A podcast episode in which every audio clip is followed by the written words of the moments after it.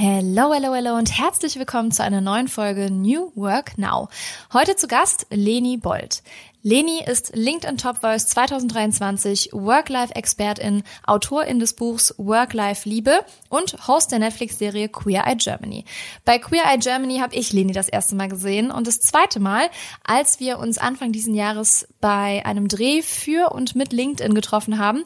Und ich glaube, manchen von euch sind diese Videos auf jeden Fall schon mal begegnet. Jetzt freue ich mich riesig, dass wir über Lenis Mission sprechen und auch natürlich das aktuelle Buch. Viel Spaß beim Gespräch change, creating the new. Together we are building unity. Energiegeladene Interviews, spannende Brancheninsights und alles, was du zu New Work wissen musst. Der Business Podcast mit Kira Marie Kremer.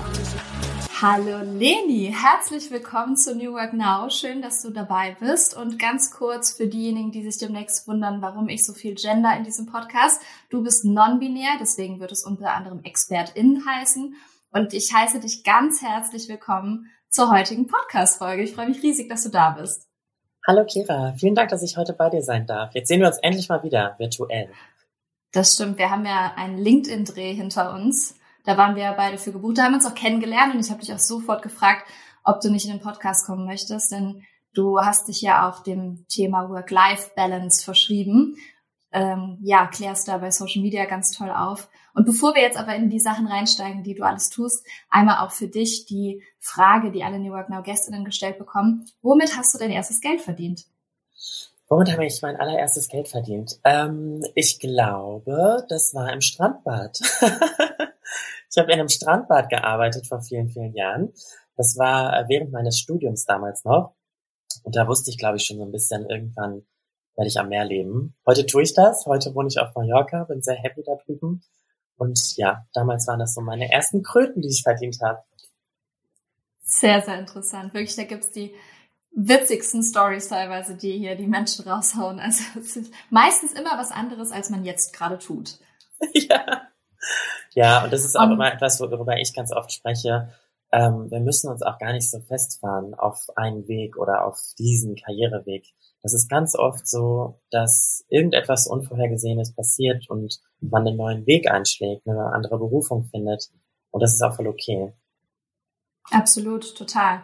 Und ich weiß nicht, ich bin auch ein Beispiel dafür. Ich habe äh, im Event angefangen, einen Umweg übers Marketing gemacht und jetzt bin ich bei New Work gelandet. Also du weißt nie, was passiert. Und du bist jetzt Expertin für Zeitmanagement und Achtsamkeit im Arbeitsalltag.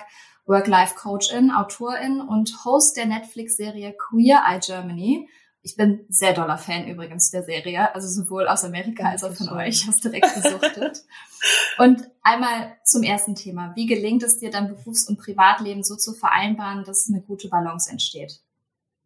Ja, damit hatte ich lange Zeit Schwierigkeiten. Ich hatte ja vor vielen Jahren auch ein Burnout und dadurch habe ich erstmal für mich selber neu definiert, was ist eigentlich mein Work-Life oder was ist Work-Life-Balance für mich. Und heute habe ich für mich die Vier-Tage-Woche entdeckt.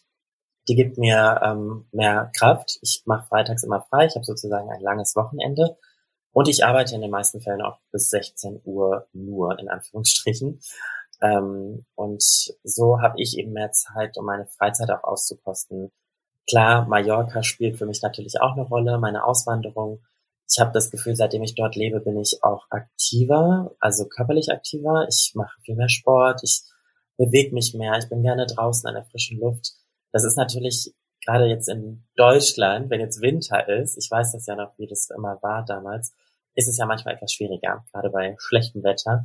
Aber ähm, so würde ich eigentlich meine Work-Life-Balance beschreiben.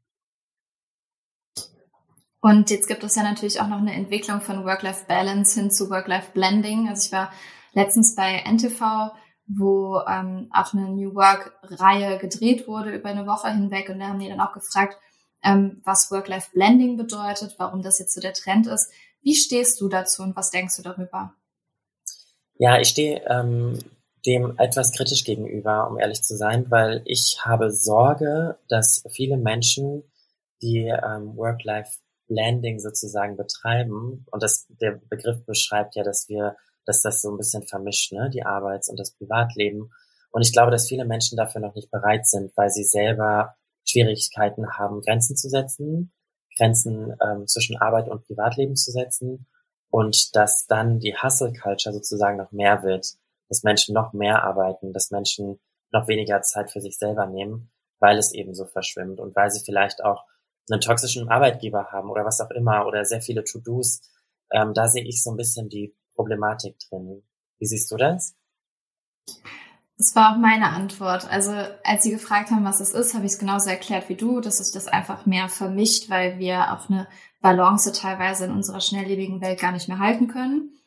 Ähm, es taucht auch auf der Megatrend-Map vom Zukunftsinstitut auf, die ich immer gerne nehme, um New Work zu veranschaulichen und die Komplexität zu veranschaulichen. Ähm, ich finde es aber auch schwierig, weil es auch schnell eine Ausrede werden kann, auch für ArbeitgeberInnen beispielsweise, die dann sagen, ja, aber New Work Blending, du kannst ja entscheiden, wann und wie du arbeitest, aber jetzt mach das doch mal noch mal eben und so. Ne? Ähm, ich bin auch, ich finde es schwierig. Also ich finde zum Beispiel schön, dass Human Resources mehr zu Human Relations wird, dass sich das eher so dahin entwickelt, dass wir nicht mehr als Ressourcen angesehen werden, sondern wirklich die Beziehung zwischen uns. Aber Work-Life-Blending bin ich da mal gespannt. Ähm, letztens habe ich auch war ich bei einem Afterwork der Zeit und die haben das irgendwie ein anderes Wort nochmal mit eingebracht. Also äh, Life Balance Management haben die das genannt. Ist es dir auch schon mal begegnet, dass Unternehmen einfach teilweise andere Worte dafür nehmen, weil Work-Life-Balance so ausgelutscht ist? Ja, ich glaube schon. Ähm, also Work-Life-Balance. Ich habe bekomme auch ganz oft Nachrichten bei Instagram genau zu diesem Thema, nach dem, so nach dem Motto, du kannst es heutzutage doch gar nicht mehr trennen. Und ich plädiere aber doch immer wieder dafür, es zumindest zu versuchen, das zu trennen. Klar, es gibt auch Vorteile für ArbeitnehmerInnen, eben mehr Flexibilität, mehr Freiraum. Aber wie gesagt, ich glaube, dass viele Menschen einfach noch nicht bereit sind, ähm, so eigenverantwortlich im Alltag damit umzugehen und auch etwas für die mentale Gesundheit zu tun. Ich glaube, das ähm, wird ganz oft unter den Tisch gekehrt. Und klar, es gibt dann Unternehmen, die sich dann einfach irgendwelche anderen äh, Neuwortfindungen zusammenschustern, einfach damit es cooler klingt. Aber am Ende des Tages geht es doch immer darum, wie viel Zeit ähm, verwende ich für meine Arbeit, wie viel Zeit für mein Privatleben. Ja, und ich weiß nicht, wie das bei dir ist, aber ich persönlich liebe es auch einfach mit Freundinnen zusammen zu sein, die nichts mit der Arbeit zu tun haben, die nicht wissen, wie unsere LinkedIn-Bubble funktioniert, die nicht wissen, ähm, was, was hier, was ich hier tue mit Queens beispielsweise oder wie viel Aufwand so ein Podcast ist, sondern die einfach in einer ganz anderen Branche sind. Und dann denke ich manchmal so, es ist auch sehr erfrischend einfach. Wie ist das bei dir? Total, bei mir ist es genauso. Meine Friends auf Mallorca, die lachen immer, wenn sie mal was bei Instagram sehen, weil das ist so eine andere Welt für die, wenn ich mal in Deutschland bin, wie zum Beispiel auf dem LinkedIn-Dreh, den wir gemeinsam hatten, oder jetzt gerade auf Buchpromo für mein neues Buch Work-Life-Liebe. Das ist ähm, natürlich eine komplett andere Welt, aber ich brauche das auch. Ich bin immer wieder froh, wenn ich dann auch zurück bin da kann ich meine Batterien auftanken. Da muss ich nicht so viel über meine Arbeit auch sprechen. Und das tut auch gut. Also ich glaube, ein Freundinnenkreis, der nicht unbedingt was mit deinem Job zu tun hat, kann auch sehr positiv sich auf die eigene Work-Life-Balance auswirken. Weil man sich auch austauschen kann über ganz andere Dinge. Ja, total. Also ich finde es ja persönlich richtig erfrischend teilweise. Und du hast gerade gesagt, du lädst deine Batterien auf. Das hat ja auch was mit Achtsamkeit zu tun. Ähm, wie ist es in unserer Welt möglich, Achtsamkeitsübungen beispielsweise in den Alltag zu integrieren. Kennst du da so Praxisbeispiele? Klar, es gibt ganz viele ähm, Möglichkeiten, wie zum Beispiel Atemtechniken, die man ausprobieren kann oder eine kleine Meditation. Wichtig ist nur, dass man ähm, einfach mal ein paar Dinge für sich ausprobiert. Ich bin jetzt auch nicht die Person, die sagt, ey, du musst jetzt meditieren, weil das ähm, ist die Lösung für alles. Ich weiß, dass das nicht für alle Menschen funktioniert. Aber ähm, gerade so Atemübungen kann man trainieren. Und wenn du zum Beispiel merkst, dass du gerade total überfordert bist bei der Arbeit und gestresst bist, dann ähm, kann das sehr gut helfen. Und dafür braucht man nur fünf Minuten. Weil ich merke das immer wieder im Gespräch mit KundInnen, dass die, ähm, dass die denken, sie können sich keine Zeit dafür nehmen. Aber das, das stimmt so gar nicht, weil das sind so kleine, kleine Hacks, die man zu jeder Zeit in der Arbeitsalltag integrieren kann. Da plädiere ich dann immer für, das einfach mal auszuprobieren. Und vielleicht ist auch manchmal einfach zu betiteln. Also es hat mir letztens eine Trainerin erzählt, die einen Workshop mit Führungskräften gemacht hat im Unternehmen, die dann gesagt hat, okay, wir haben jetzt so viel Input gehabt, wir nehmen uns jetzt einfach mal zwei Minuten der Stille und ja, wir sagen mal einfach nichts. Kann man als Meditation bezeichnen, als Achtsamkeitsübung, was auch immer, hat sie in dem Fall nicht getan. Und das waren Führungskräfte, die damit noch nie Berührungspunkte hatten. Und ich glaube, für diese Menschen ist es super wichtig, das einfach nicht mal so mit einem Stempel zu versehen, sondern das einfach mal zu tun. Und dann, ja, also viele sagen dann auch, man soll nicht in ein Unternehmen gehen und sagen, wir führen jetzt hier mal New Work ein, weil dann alle direkt so Ängste haben, sondern einfach mal gucken. Ähnlich ist es wahrscheinlich auch bei Work-Life-Balance oder sowas. Ähm, wie, was sind denn so deine Lieblingstipps zum Thema Produktivität oder Zeitmanagement am Arbeitsplatz? Weil du machst ja so viele Dinge parallel. Ähm, wie kriegst du das alles hin? Und ja, was sind so Tipps? Mhm. Ich glaube, mein absoluter Tipp Nummer eins ist, ähm, die Woche vorher die nächste Woche schon zu planen. Das heißt, wenn du freitags deinen letzten Arbeitstag hast, dann ähm, schreib dir mal deine ganzen To-Dos runter, ähm, auch nach Wichtigkeit, ganz wichtig, so Prioritäten setzen bei den To-Dos. Und wenn du das alles schon Freitag gemacht hast, dann gehst du die nächste Woche mit einem ganz anderen Gefühl in die neue Woche. Dann hast du nicht diesen typischen Monday Blues und bist komplett überfordert, sondern weißt schon mal so grob, was, was zu tun ist. Und was mir persönlich auch sehr hilft, ist eine gute Kalenderplanung. Das heißt, die To-Dos, die ich mir alle aufschreibe, die füge ich dann in meinen Kalender ein und ähm, verteile die so ein bisschen über die Woche. Das hilft mir, Struktur zu haben und das auch zu visualisieren. Und ähm, womit ich ganz gerne arbeite, ist die Kanban-Methode. Haben vielleicht einige ZuhörerInnen schon, schon mal davon gehört. Du hast ja in der einfachen Kanban-Methode drei Spalten. In der linken Spalte packst du alle deine To-Dos rein, ähm, die priorisierst du dann und dann ziehst du sie in das mittlere Feld in den Bearbeitungsmodus. Und wenn du damit fertig bist, dann in das äh, rechte Feld, in den abgeschlossenen Modus. Und ähm, das ist für mich immer sehr anschaulich und viele meiner Coaching-KundInnen hilft es auch sehr, sehr, sehr viel im Alltag. Und das kann man äh, manuell machen mit Post-its, das kann man aber auch mit Projektmanagement-Tools machen. Notion ist ein super gutes Tool, das ist kostenlos, das kann man mal ausprobieren. Oder Trello, Asana, wie sie alle heißen. Ähm, da würde ich auch einfach sagen, probiert euch einfach mal aus, welches Tool euch da am besten gefällt. Ich persönlich arbeite ja super gerne mit Notion, weil man da ähm, viele Gestaltungsmöglichkeiten hat. Und ja, das ist so mein Number One Tipp.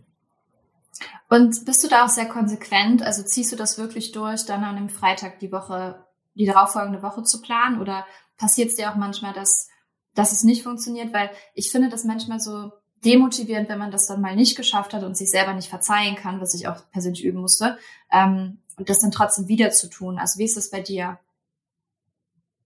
Klar, es gibt auch mal ähm, Wochen, wo ich das nicht so streng sehe. Ich mache das ja dann auch am Donnerstag, weil ich mir am Freitag schon frei mache. Das heißt, Donnerstagnachmittag wird mein Plan geschrieben für nächste Woche. Und eigentlich ist das relativ gut drin. Und ich glaube, ähm, sobald wir mal angefangen haben, eine Routine ähm, wirklich regelmäßig zu machen, dann fällt es einem auch immer leichter. Ich habe mal gehört, in, dass man in 30 Tagen eigentlich schon eine neue Routine entwickeln kann. Und wenn du das also vier Wochen einfach durchgezogen hast, dann ähm, steht deinem neuen Projekt Selbstmanagement nichts mehr im Wege.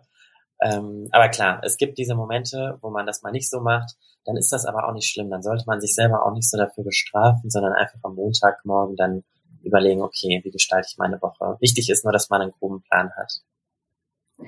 Und du hast eben gesagt, du hast Coaches. Also wie kann man sich das vorstellen? Kommen da Unternehmen auf dich zu, Einzelpersonen oder wie genau hilfst du denen, die Work-Life-Balance zu finden? Das waren bisher ähm, 1 zu 1 Coachings von äh, Privatpersonen, die halt in, in den meisten Fällen angestellt waren. Es gab auch einige, die selbstständig sind. Ähm, ich nehme aktuell keine 1 zu 1 Coachings mehr an, weil es gerade einfach so zu viel wäre. Aber ich arbeite an einer ähm, E-Learning-Plattform mit ähm, Lerninhalten zum Selbstlernen, wo ich dann natürlich auch Live-Calls habe mit allen TeilnehmerInnen und ähm, genau, da arbeite ich gerade dran, um noch mehr Menschen helfen zu können mit den Inhalten, die ich sowieso schon teile. Wahnsinn. Und das parallel zu den ganz anderen Sachen, die du noch tust. Du bist ja beispielsweise gerade in Köln, hast du gesagt, in meiner alten Heimat. Ja, ähm, schön. ja, ja zum, ähm, zur Buchpromo. Also erstmal herzlichen Glückwunsch zum Buch. Ist ja auch Dankeschön. viel Arbeit, das zu schreiben und dann jetzt noch zu promoten und so. Dein Buch heißt Work-Life Liebe. Wir werden das natürlich auch in den Show Notes verlinken. Und ähm, in dem Buch berichtest du von deiner persönlichen Burnout-Erfahrung.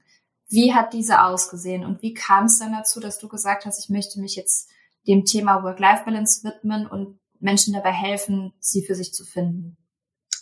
Ja, ähm, da müssen wir einige Jahre zurückspulen. Ich habe ja ähm, fast zehn Jahre in Berlin gelebt und ähm, habe dort dann zuletzt in einer Marketingagentur gearbeitet Und ich war die einzige Person, die ähm, ja komplett für, für den ähm, Bereich äh, Traffic, für die Website, für den Blog, Newsletter, Social Media, also ich hatte sehr, sehr viele Aufgaben, sehr viele To-Dos und on top ähm, ging es dann auch noch an die Eventplanung. Das heißt, ich habe auch noch Events äh, geplant und organisiert und du kommst ja auch so ein bisschen aus dem Bereich, du weißt ja, wie stressig das manchmal sein kann.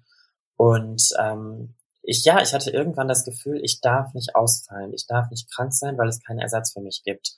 Und ähm, das war natürlich ein total toxischer Glaubenssatz. Ich bin total häufig dann krank geworden und habe dann meine Arbeit trotzdem gemacht, ähm, einfach weil ich so committed war mit dem Job und ähm, irgendwann habe ich gemerkt, okay, das ist nicht mehr das Wahre. Ich habe dann körperliche Symptome bekommen, wie ich bin nachts schweißgebadet aufgewacht, ich hatte Händekribbeln, ich hatte regelmäßig Albträume und ähm, ja, hat sich so eine Art depressive Phase eingeschlichen.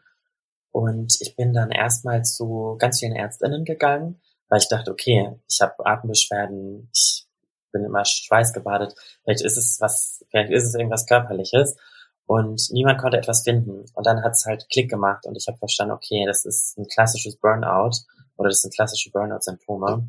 Die können natürlich bei Menschen unterschiedlich auftreten. Ne? Ich möchte jetzt nicht sagen, dass das für alle gilt, aber das war es auf jeden Fall bei mir. Und dann äh, habe ich einen klaren Cut gezogen. Dann habe ich mit meinem Arbeitgeber gesprochen und gesagt, okay, äh, ich kann das nicht mehr. Ich ähm, hör auf, ich kündige.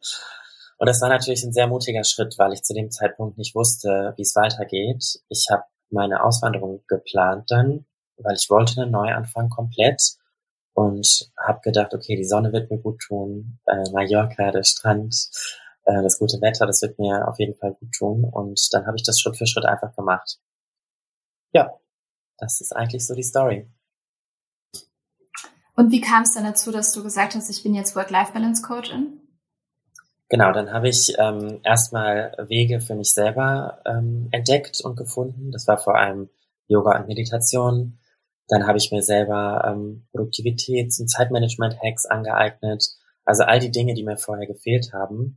Und dann äh, habe ich mich weitergebildet in dem Bereich Coaching, wie man andere Menschen coacht, ähm, weil mich das interessiert hat und weil ich auch immer mehr ähm, Feedback bekommen habe, weil ich angefangen habe, über Social Media meine eigenen Erfahrungen zu teilen.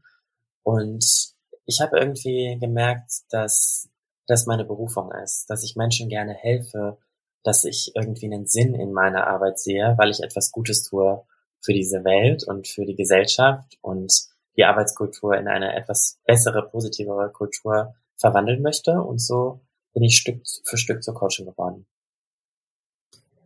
Sehr, sehr spannend, sehr schön. Und ähm, ja, du hast es gerade angesprochen, du hast gekündigt, ohne zu wissen, was Neues passiert.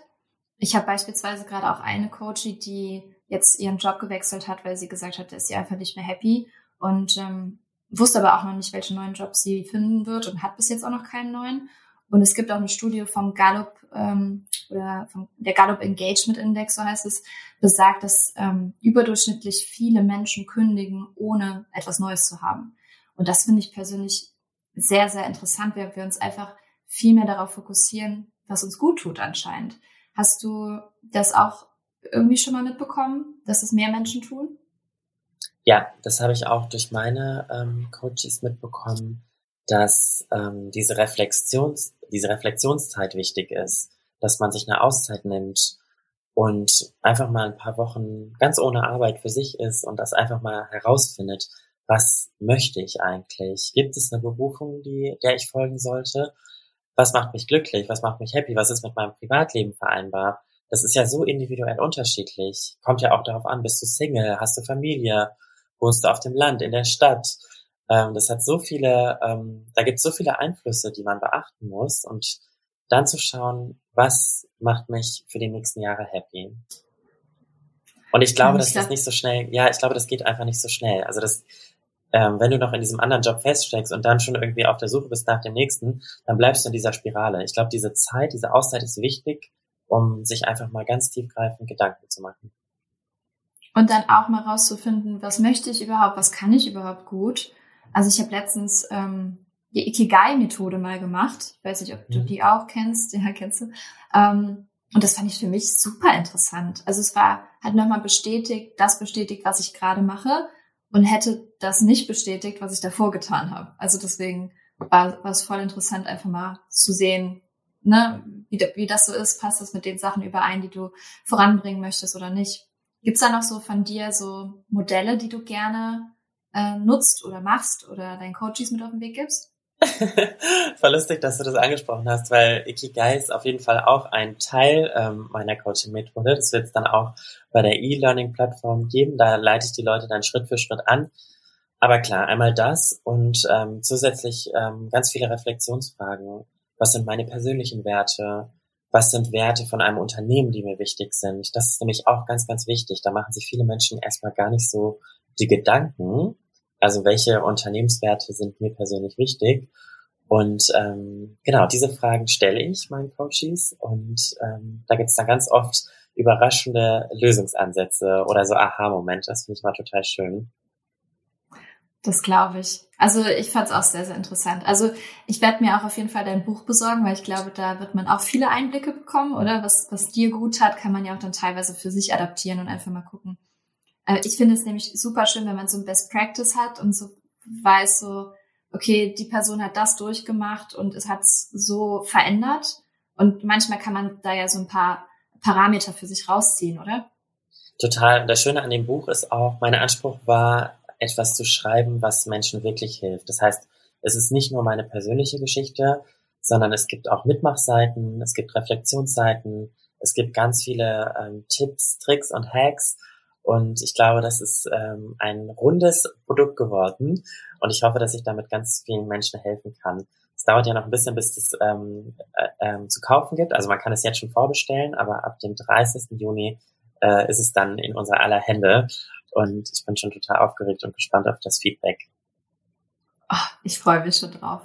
Und du kannst ja noch für eine weitere Sache stolz auf dich sein. Du hast ja jetzt, also das war ja als wir uns beim LinkedIn-Dreh gesehen haben, hast du gesagt, oh mein Gott, wir sind für den Grimme-Preis nominiert. Und dann habe ich letztens gesehen, dass ihr den einfach mit Queer Eye Germany gewonnen habt. Also erstmal ja. herzlichen Glückwunsch. Das ist ja Wahnsinn. Also ähm, wie, wie war das für dich? Ah, das war so überwältigend, überhaupt ähm, ja diesen Preis in der Hand zu halten, mit den anderen Fabs mal wieder zusammen zu sein, weil du musst dir vorstellen, wir sind ja auch ähm, überall in der Welt unterwegs und sehen uns auch sehr sehr selten mal zu fünft gemeinsam. Und ähm, ja, die Grimme Preisverleihung an sich war auch total aufregend. Ich musste ja dann auch ein bisschen Rede halten mit Ayosha zusammen. Oh, glaubst gar nicht, wie schlimm das für mich war, diese Wartezeit, bis wir auf die Bühne gekommen sind. Aber dann hat sich alles irgendwie total natürlich und schön angefühlt und auch die Stimmung vor Ort, das Feedback war so schön, weil ich glaube, so diverse TV-Formate fehlen uns einfach in Deutschland und das hat mir nochmal gezeigt, wie wichtig es auch ist, ähm, queere Lebensrealitäten im deutschen TV, in der deutschen Medienlandschaft abzubilden. Das muss gar nicht ich selber sein, aber ähm, ich fand es sehr, sehr schön, diese Wertschätzung zu erhalten vom Grimme Institut und jetzt habe ich so einen kleinen Grimme-Preis ähm, hier in meinem Koffer. Ich weiß auch noch nicht, wo ich den zu Hause hinstelle. oh, wie schön. Richtig toll. Und ja, zum Thema queere Persönlichkeiten ähm, muss ich sagen, ich habe die Serie ja geschaut, da kannten wir uns noch gar nicht. Ne? Also mich persönlich ähm, hat Queer Eye einfach generell schon begeistert und ich fand es schön, dass man sowas auch nach Deutschland bringen kann, weil du kannst ja nicht alle amerikanischen Formate einfach Copy-Paste bei uns einfügen. Das funktioniert ja einfach nicht. Ähm, mit Glow Up hat es ja beispielsweise auch ganz gut funktioniert, das habe ich gesehen, mit Riccardo Simonetti. Ähm, und das ist, ist ja immer noch so ein Ding. Also ich merke das auch, wenn ich gendere oder mal dazu einen Post mache bei LinkedIn, weiß ich ganz genau, dass nicht alle Personen mit mir übereinstimmen, was das Thema angeht.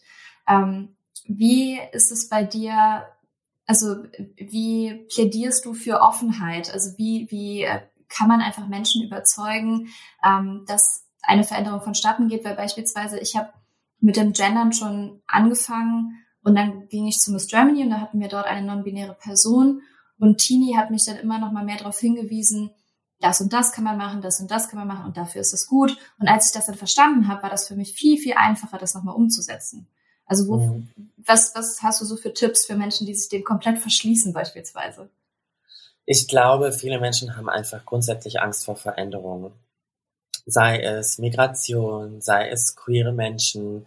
Ich sehe auch immer wieder so Menschen, die sich beschweren, ah, wir sehen nur noch äh, Regenbogenflagge in den Medien und im TV. Aber das stimmt nicht. Ähm, wir sind jetzt endlich sichtbar und das waren wir lange, lange Zeit lang nicht. Und wir bilden nun mal auch einen Teil der Gesellschaft ab und deswegen haben wir auch ein Recht, äh, diese Sichtbarkeit zu bekommen. Und am Ende des Tages nehmen wir da mit Gendern niemandem etwas weg, sondern wir sind in unserer Sprache einfach inklusiver, inklusiver Frauen gegenüber Flinterpersonen, nicht-binären Menschen. Und ähm, ich glaube, die Menschen, die wirklich Angst davor haben, sind wahrscheinlich eher Männer, die Angst davor haben, dass ähm, ja, dass unsere Welt einfach gerechter wird, gerechter aufgeteilt und wir alle ähm, mit angesprochen werden. Und das tut ja eigentlich niemandem weh. Und ich glaube, es ist auch, ähm, es ist nur ein bisschen, es ist nur eine Übungssache. Ich habe auch Menschen in meinem Freundeskreis, die jetzt erst angefangen haben zu gendern und klar, man muss das nicht perfekt machen und ich, wir zwingen das ja auch niemandem auf, aber ich glaube, dass ähm, die Entwicklung geht dahin. Du siehst es ja in immer mehr Medien auch, auch ähm, Newspaper und im TV, ModeratorInnen, die gendern. Und ich glaube, das ist einfach auch nicht mehr aufzuhalten. Und deswegen sollten die Menschen sich langsam dran gewöhnen. Und wie gesagt, wir nehmen niemandem etwas weg. Ich zitiere dich jetzt einfach immer, wenn mich jemand nochmal so dumm anmacht, warum ich gender, sage ich einfach, Lady hat's gesagt, das und das und das. Sehr das ist meine, meine gute, äh, meine, mein gutes Zitat dafür. Hast du denn das Gefühl, so mit der Netflix-Serie Queer Eye Germany, habt ihr dafür einen guten Beitrag geleistet? Beziehungsweise habt ihr ja auf jeden Fall, aber wie war die Wahrnehmung da in Deutschland? Wir haben so viele liebe Nachrichten bekommen, seitdem die Sendung gelauncht wurde. Mein Instagram-Post war fast einfach geplatzt. Und ähm, ja, viele Menschen haben einfach geschrieben, dass sie sich sehr gesehen gefühlt haben und berührt davon waren, und das Schöne an dem Format ist ja auch, dass wir als queere Menschen gar nicht so im Fokus sind, sondern eher die Alltagsheldinnen, die wir eben zu Hause besuchen. Und das haben wir auf eine einfühlsame, empathische Art und Weise gemacht, so wie wir das eben auch in dem Moment gefühlt haben. Und ich glaube, das ist das Schöne an dem Format Queer Eye Germany, dass wir, obwohl es ein Makeover-Format ist, dass wir uns nicht über Menschen lustig gemacht haben, wie es sonst früher vielleicht, ja, bei manchen Fernsehsendern der Fall gewesen wäre, dass man das so macht, das hätte sich, hätte sich für uns nicht richtig angefühlt. Wir wollten Menschen wirklich helfen. Das Schöne ist auch, dass ähm, alle TeilnehmerInnen von der Sendung das Angebot bekommen hatten, ein Jahr noch psychotherapeutische Begleitung zu bekommen, kostenlos, beziehungsweise auf Kosten des Senders. Und ähm, das hat sich richtig angefühlt für mich. Und da habe ich gesagt, okay, da möchte ich gerne Teil von sein. Und das hat sich auf jeden Fall auch ausgezahlt durch das wunderschöne Feedback, was wir von der Community bekommen haben. Sehr schön. Was hat es denn persönlich für dich und deine Karriere getan? Also wurdest du dadurch sichtbarer? Hast du andere Aufträge bekommen? Wie lief das Ganze? Ja, das war auf jeden Fall ein äh, Türöffner für mich. Ähm, Gerade als nicht-binäre Person hatte ich immer das Gefühl, ich muss immer noch ein bisschen härter kämpfen, um sichtbar zu sein. Ich muss noch mehr reingeben, damit ich ähm, diesen Panel-Talk bekomme oder diesen Job. Und seit der Sendung hat sich so vieles verändert und ich habe auch das Gefühl, dass Menschen in Deutschland jetzt auch ein bisschen ähm, feinfühliger sind und mehr verstehen, was das Thema Trans und nicht-binär bedeutet. Und ähm, ich finde das total schön, weil ich spreche eigentlich darüber, über meine eigene Identität spreche ich eigentlich total selten, weil ich denke, ähm, ich spreche als Person eh schon für mich. Deswegen finde ich das so schön, gerade auch bei dem LinkedIn-Shoot, den wir hatten, dass ich so selbstverständlich für das Thema Work-Life-Balance und New Work gebucht wurde und gar nicht so für meine Identität. Und das finde ich cool. Und ich glaube, dass Netflix das oder beziehungsweise ähm, die Sendung Queer Germany das nochmal gepusht hat und mir da nochmal Türen geöffnet hat.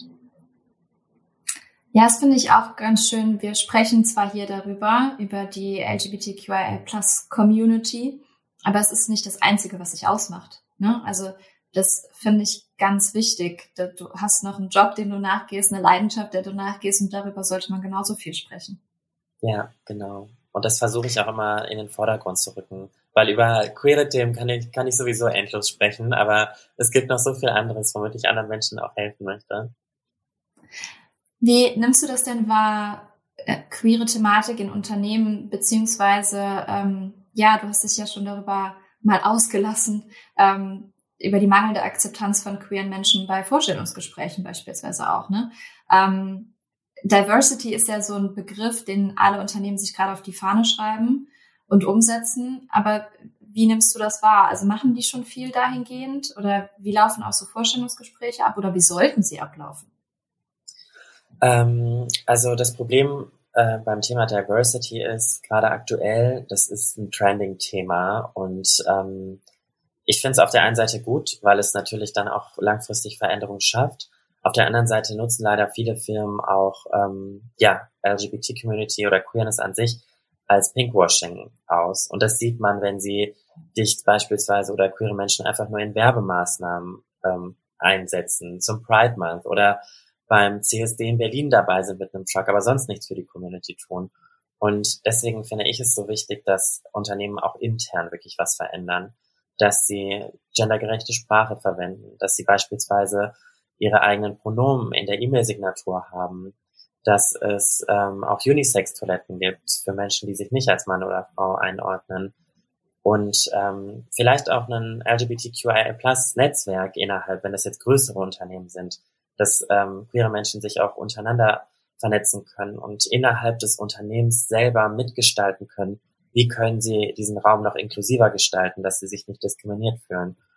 Und ja, beim Bewerbungsgespräch ist es, glaube ich, einfach auch wichtig, offen zu sein und der Person das Gefühl zu geben, dass sie richtig so ist, wie sie ist, ohne dass man sie jetzt unbedingt über ihre Identität oder Sexualität ausfragt, weil das ist mir damals passiert, als ich einen Minijob gesucht habe. Und das ist absolut ein Unding. Ich meine, das ist jetzt schon viele Jahre her. Ich hoffe, dass das heute nicht mehr praktiziert wird. Aber ich kann mir vorstellen, dass es in manchen, vor allem kleineren Ortschaften vielleicht noch passiert dass ähm, eine HR-Person oder der Vorgesetzte einfach aus persönlichem Interesse so sehr intime Fragen stellt, die einfach gerade nicht relevant sind für den Job. Also das erst geht es gar nicht. Also was, das ist wie so die Frage, ähm, die jetzt an mich gerichtet würde. Ich bin 28 und dann ja okay, wann wollen Sie ein Kind bekommen? So, genau. also das hat gar nichts zu sagen. Das geht gar nicht, wirklich. Ja. Also all diejenigen, die zuhören und das jemals getan haben, ab jetzt lasst es sein, weil das macht uns als Person überhaupt nicht aus und nicht das, was wir können. Also das wirklich, ich bin gerade richtig geschockt, aber ich glaube, dir ist wahrscheinlich noch mehr passiert als ähm, das alles. Und es ist so schön, dass du dich dafür einsetzt, ja. Also klar zum Thema Work-Life-Balance, aber so, sowohl aber auch für ähm, die queere Thematik in der Unternehmenswelt. Also wir ähm, ja, ich, ich finde es auch schwierig, dass Unternehmen dann einfach am Pride Month sagen, sagen ja, ähm, äh, wir unterstützen die queere Community. Also ich habe es beispielsweise mit Queens so gemacht. Wir haben ähm, die Regenbogenfarben im Logo und ähm, was mir persönlich wichtig war, der Name kommt von Queens, Queers und Kings, also um alle einzubeziehen und ähm, ja, ich brauche keinen Pride Month, um zu zeigen, dass ich ein Ally bin, sondern man kann sich auch anders dafür einsetzen. Und das finde ich so finde ich so wichtig. Das ist wie am äh, Weltfrauentag, wenn alle sagen, ja, wir unterstützen die Frauen äh, und machen das ganze Jahr über noch äh, den, doch nix. So, ihr merkt, ich rede mich schon in Rate. ja. Echt, ich finde das total schön, auch das Wortspiel aus deinem, aus dem Namen, total die schöne Idee. Und wie du schon sagst, also das ist nämlich die Problematik, dass man sich immer einen Tag rauspickt, wie den Weltfrauentag oder äh, wie gesagt, im Pride Month, ähm, das ist einfach nur Marketing und deswegen sollten Firmen einfach darauf schauen, wirklich, wirklich etwas zu verändern, auch für ihre Mitarbeitenden. Denn Inklusion ist sowas Schönes und ich glaube, dass wenn wir viele Menschen aus verschiedenen Kulturen oder Identitäten an einen Tisch holen, kann etwas viel, ein viel besseres Produkt oder auch eine viel bessere Dienstleistung entstehen. Das ist tatsächlich auch nachgewiesen. Also es gibt da Zahlen zu, dass diese Teams produktiver sind und effektiver und alles Mögliche. Also selbst der wirtschaftliche Aspekt spricht schon dafür. Also von daher, es nicht mehr zu machen oder jetzt nicht zu beginnen, ähm, ja, geht einfach auch gar nicht mehr. Ich finde auch persönlich, wenn man kein New Work äh, umsetzt im Unternehmen, hat man auch in der Zukunft kein Bestehen mehr, weil wir einfach unsere Generation was komplett anderes fordert. Total. Ähm, unsere Generation und auch die darauffolgenden Generationen haben ganz andere Anforderungen an oder Forderungen für ihren Job. Und ähm, ja, ich habe auch das Gefühl, dass die Kids von morgen auch viel offener aufwachsen, gerade was Queerness auch angeht. Ich meine, ich hatte damals überhaupt gar keine Role Models als Teenager und als Kind und heute wachsen die Kids irgendwie mit TikTok, äh, Be Real und Co. auf und können sich ihre eigenen Role Models irgendwie aussuchen. Das ist total die schöne Entwicklung. Und dementsprechend wird eben Diversity und New Work ähm, immer wichtiger. Auf jeden Fall. Vielen, vielen Dank, Leni, dass du zu Gast warst und wir über wirklich so viele Themen gesprochen haben. Ich könnte mit dir wirklich noch Stunden sprechen, aber das haben wir ja schon beim LinkedIn-Dreh gemerkt. Also ich freue mich, wenn wir uns irgendwann wieder live sehen. Und würde dir jetzt noch zum Abschluss die Frage stellen, die alle New Work Now Gästinnen gestellt bekommen. Was würdest du deinem jüngeren Ich raten? Ach, schwierige Frage. Ähm, ich glaube, ich würde meinem jüngeren Ich raten, glaub an dich, mach dein Ding und lass dich nicht, lass dir nicht von anderen Menschen einreden, dass es falsch ist, so wie du fühlst.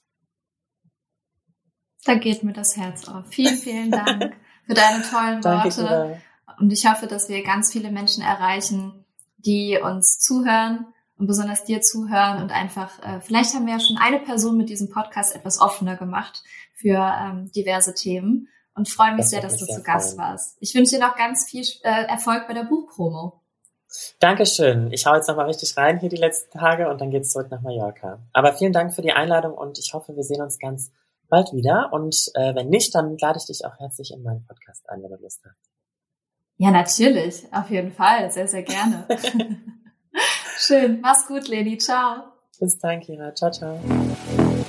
Sehr schön, dass ihr dem Gespräch bis zum Ende hin gelauscht habt. Ich freue mich, dass ihr Leni jetzt hier kennengelernt habt, äh, falls ihr Leni noch nicht kanntet. Und dass wir über so viele verschiedene Dinge sprechen konnten. Das freut mich immer riesig. New Work Notes. Ja, und wie soll es auch anders sein? Die heutige Empfehlung ist natürlich das Buch von Leni, das da heißt Work-Life-Liebe in drei Phasen zu einer ausgewogenen Work-Life-Balance von Leni Bold. Also ich freue mich, wenn ihr das Buch lest, wenn ihr ja etwas Unterstützung da lasst und ich freue mich auch schon, es zu lesen auf jeden Fall und werde natürlich hier auch nochmal darüber berichten, wie ich es fand. Danke fürs Zuhören. Schön, dass ihr dabei wart. Ich freue mich sehr, wenn ihr nächste Woche Dienstag wieder dabei seid. Und zwar jeden Dienstagmorgen um 6 Uhr gibt es eine neue Folge New Work Now auf die Ohren mit spannenden GästInnen oder auch mal mir alleine. Also mal schauen, wer nächste Woche am Start ist. Und heute entlasse ich euch in diesen tollen Tag, in die Woche mit einem Zitat, das zu Work-Life-Balance ganz gut passt. Oprah Winfrey. Ich habe gelernt, dass man nicht alles gleichzeitig haben und alles tun kann.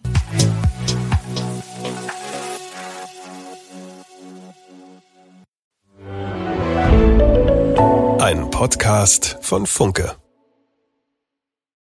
Dieser Podcast wird von Werbung finanziert und treue New Work Now HörerInnen kennen unseren heutigen Werbepartner bereits.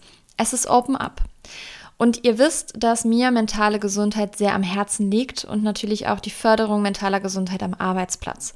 Und Open Up begleitet mich schon länger und viele von euch kennen Open Up schon. Doch für diejenigen, die es noch nicht kennen, hier einmal eine Info. Zwei Drittel aller Arbeitnehmenden wissen nicht, an wen sie sich mit mentalen Herausforderungen wenden können. Und das, obwohl 30 Prozent aller Fehlzeiten mit dem mentalen Wohlbefinden zusammenhängen. Und hier kommt jetzt Open Up ins Spiel. Denn Open Up ist die 360-Grad-Lösung für das mentale Wohlbefinden. Und hiermit bieten schon mehr als 1500 Unternehmen ihren Mitarbeitenden die Möglichkeit, ihre Widerstandsfähigkeit zu stärken, Stress abzubauen und ihr volles Potenzial auszuschöpfen. Von Einzel- und Gruppensitzungen mit PsychologInnen bis hin zu Check-ins und selbstgesteuertem Lernen. Mit Open Up bietet ihr eurem Team die Unterstützung, die es verdient, jederzeit und überall verfügbar. Und wenn ihr jetzt eure Mitarbeitenden dabei unterstützen wollt, an ihrem Wohlbefinden zu arbeiten, produktiver zu sein und weniger Fehlzeiten zu haben, dann geht auf openup.de slash Unternehmen und erfahrt, wie OpenUp eure Organisation unterstützen kann.